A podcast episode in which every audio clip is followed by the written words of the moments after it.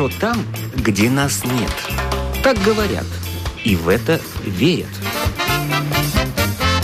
Мифы и рифы заграничной жизни в программе «Как вам там?».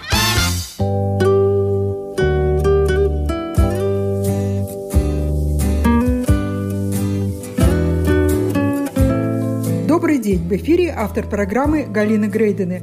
В конце прошлой недели в концертном зале Дзинтере прошел международный фестиваль шансона. Туда съехались исполнители из разных стран.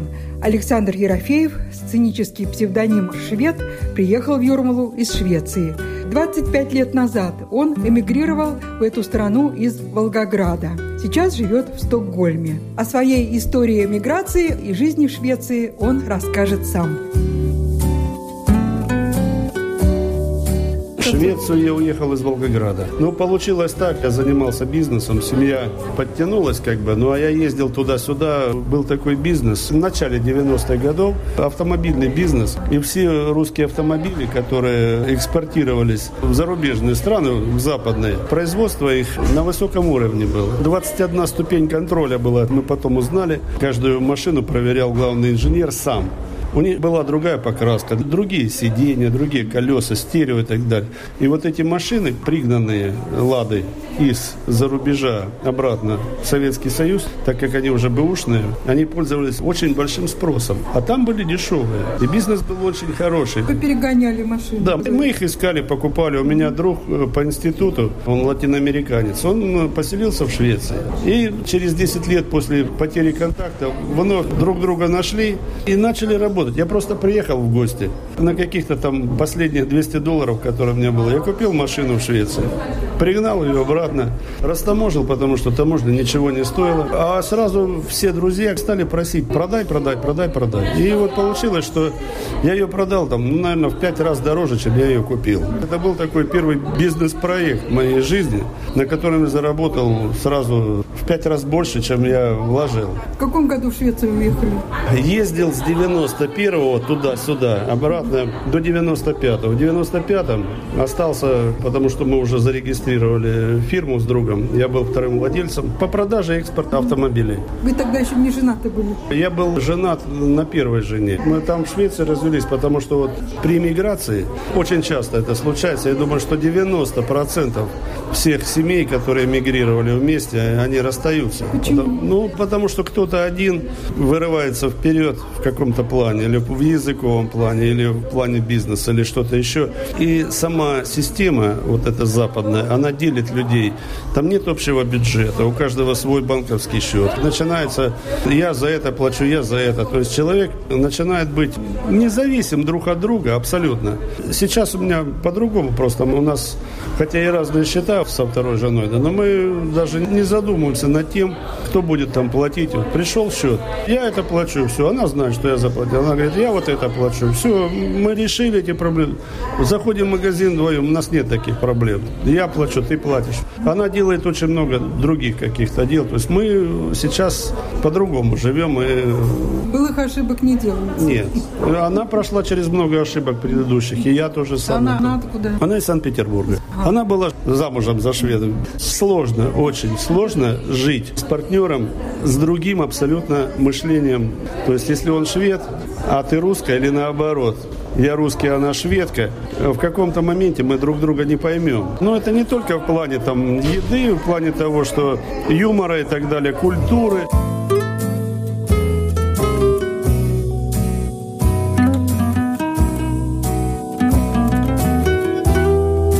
Очень много и нормальных браков. Очень много русских и украинских, там, всяких девушек, латвийских, литовских. То есть они адаптировались там. Они хорошо изучили язык. Шведы их любят. Почему? Потому что они умеют делать все. Они умеют готовить, они умеют вести хозяйство, стирать там, и так далее, гладить, растить детей, воспитывать правильно. Потому что, ну, я не знаю, у меня два внука в Швеции растут. Приезжают иногда в гости. Но я это даже смотреть не могу. Меня переворачивает вообще просто изнутри, когда вот внук, сын моей дочери, он сидит и может ей сказать, заткни свою пасть, например. Ему 7 лет. Маме? Маме, да, играя на компьютере. Она ему На русском языке? Нет, на шведском. Да, но это звучит на русском так, вот один в один. Заткни свою пасть. А она так смотрит на него и говорит, ой-ой-ой-ой, ну ладно, хорошо, хорошо. Ну, вот на моем месте я бы подзатыльник сразу дал бы, наверное, и на этом все дело прекратилось. ребенка отберут. Вот в чем проблема, да. Но дело в том, что когда-то один раз ребенку надо показать, кто главный. Иначе ребенок потом просто сядет на голову. Я много видел семей там шведских. Ребенок подходит и ногой бьет со всей силы, например, в колено. Родителя, кто родитель схватывается за колено или за ногу, падает и начинает корчиться от боли, потому что удар довольно-таки сильный. Там 8-9 лет ребенок. И ничего. Ну ладно, ну ладно, там хорошо, я тебе куплю мороженое или что-то еще. Я считаю, что это неправильно. А в каком городе вы живете? В Стокгольме. Условия жизни, квартиру снимаете, купили. Не, мы купили дом. Мы купили дом после очень долгих решений, изучений. Ну, 25 лет мы прожили уже. В каком году купили дом примерно? Два года, на, ну, на 23-м, на 22-м, может, вот так. где-то. Кредит брали или... Да, кредит обязательно. Причем получается так, что мы думали, почему вот шведы все покупают дома. Это гораздо выгоднее. Получается, что кредит очень с хорошим процентом. Если тебе его дают, если у тебя хорошая история, вот, платишь налоги, получаешь хорошую зарплату, не берешь часто кредиты, мелкие, крупные, даже не делаешь запросы на это, то тебе дают, но не одному, а в паре с кем-то. Ну, получилось так, чтобы со средним сыном взяли этот кредит. Там учитывается все. Там учитывается много лет назад, например, было какое-то замечание, какой-то средний счет. Просто не заплатил, и тебя где-то поставили в этом самом... Галочку. Галочку, и ты не можешь взять кредит. И все. И вот мы с взяли, потом, правда, переоформили на жену. Но получилось так, что мы сейчас за дом платим меньше, чем мы платили раньше за четырехкомнатную квартиру. За аренду. А сейчас мы выплачиваем, Понятно. мы платим приблизительно на 300 евро меньше. И плюс еще налоговая инспекция нам возвращает налог, который мы заплатили, 30% от ренты. А за год это набегает столько, что это почти половина ежемесячной стоимости, то, что мы выплачиваем за дом. Очень А выгодно. вот э, дом. В Англии понятие дома это значит дом делят на две части обычно. Не, у нас под, отдельно. Под одной крышей две семьи. Нет, у вас у нас отдельно. отдельно, да? стоящие на одну семью, у нас свой участок. У нас лоси приходят, едят сливы, прям это самое, заходят. Я попытался их выгнать, но на меня лосиха в атаку пошла, я там убежал за дверь, спрятался. Думал, как хорошо, что я там ближе не подошел. Ну, И- У вас окраина Стокгольма, да, вот если да, мы на островах живем. Дорога туда идет. От центра города 42 километра. От центра города Стокгольм. Но это по понятиям, я думаю, что Москвы это вообще ничего. По понятиям Риги это нормально, не очень далеко.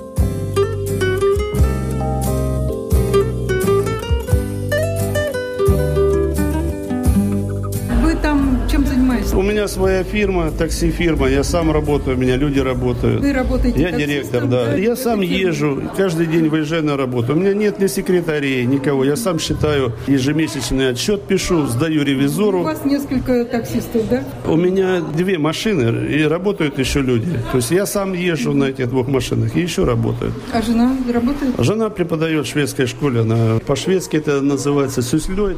Это, ну, типа учитель труда в пошиве одежды. Она пользуется очень большим спросом, потому что она профессиональный дизайнер и шьет так, что она может просто вот шить один в один любой продукт, который ей показали. Мол, у нее рекорд замена молнии на брюках 36 секунд на джинсах. Поменять молнию. А дети ваши там образование получили в Швеции? Да, вот сын средний, он получил в технической школе образование, он сейчас работает в фирме, которая производит компьютерные игры, тоже на хорошем счету, он уже заместитель шефа, который купил эту фирму, организовал. Младшему 18 лет, он последний год доучивается в гимназии. Думает еще куда, но я думаю, что я ему передам просто потихоньку в фирму, потому что мне через 5 лет, по шведским понятиям, можно на пенсию, на полную уходить. Во Мне, сколько лет? мне сейчас будет 60. А пенсии во сколько? 65. Это А когда полная. женщин? Тоже 65. Но можно уйти сейчас, но пенсия будет меньше. Ну, потом тоже можно будет работать, да? Да, да, да. Я могу работать, вот пока у меня силы будут, я... А шведские знаете, да? Да, да, конечно. Совершенно. Конечно. Ну, я и шведский, и английский просто возим, мы уже давно работаем, мы общаемся со шведами. Ну, они знают, конечно, что у меня акцент, сразу спрашивают, откуда. Я говорю откуда, не стесняюсь, что я русский. Вы тоже где-то в Швеции выступаете, поете? В Швеции нет. Там есть русская община. Меня приглашали несколько раз, но у меня просто не сложилось. То есть там бывают праздники все, 9 мая, День Победы там и так далее. У меня много военных песен. Могу там час петь просто про войну. Причем про войну я сам пишу и тексты, и музыку. А вот ну, сегодня у меня есть приоритетные авторы, с которыми работаю по стихам, а сам планирую как песню там ну, куплеты, припевы иногда сам пишу. Плюсы жизни в Швеции какие? Стабильно очень, тихо. И по воздуху, например, по чистоте. Я вот без преувеличения могу сказать, что там я могу вздохнуть один раз, а здесь, в Риге еще более-менее. Но вот в России, там в Санкт-Петербурге, мне уже надо два раза вздохнуть, чтобы надышаться. Сделать два вздоха. Там хватает одного. То есть там кислород такой, что вот родственники приезжают, там просто спят и не могут проснуться из-за того, что хорошо спится и хорошо дышится. Сортируется мусор. Мусор есть, конечно, он убирается, он хорошо сортируется. Швеция закупает мусор из зданий и полностью его перерабатывает. И она вот этим тем, что перерабатывает, перерабатывает, сжигает, отапливает дома. Причем мы сортируем все, дерево отдельно, картон, бумагу, стекло. Стекло белое, стекло цветное. Это все отдельно идет. Еда, масло. Собираем отдельно масло, чтобы не выливать его в канализацию, потому что одна капля масла, это тоже все рекламируется. На нее нужно истратить 5 литров воды, чтобы ее уничтожить. Мы сейчас все собираем и сдаем отдельно. Вот переработанное, пожарим что-то. Со сковородки масло не выливаем в раковину, а собираем в отдельную бутылку, выкидываем туда, где она пойдет на переработку. И все так делают, да? Все очень, очень многие. Не все, конечно, не все. За собаками убирают, ходят с мешочками. Ну, конечно, не все. Вот много иностранцев, особенно вот с Азии, да, там, у кого там собаки, они просто идут с собакой, гуляют, и она где угодно делает. Сами шведы нет, они все приучены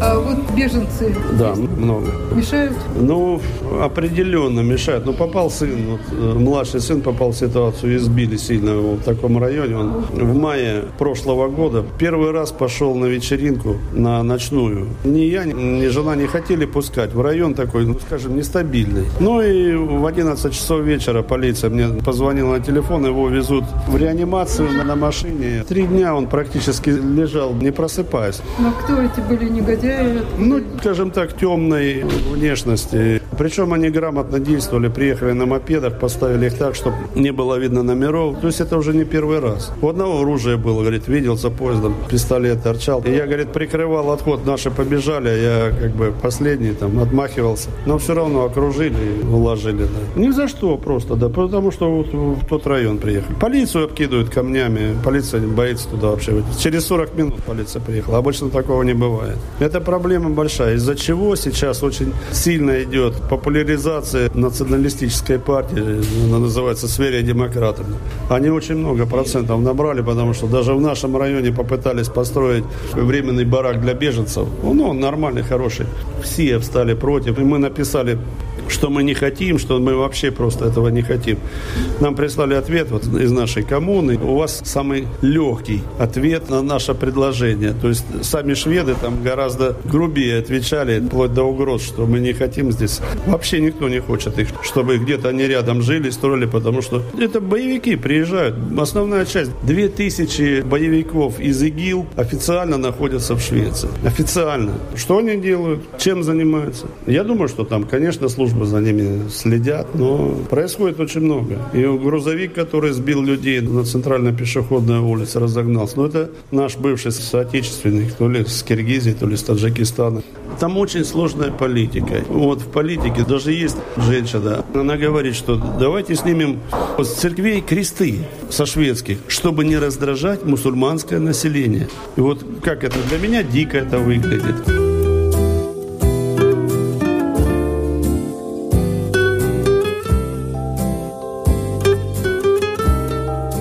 Нашим гостем был исполнитель шансона из Стокгольма Александр Швед.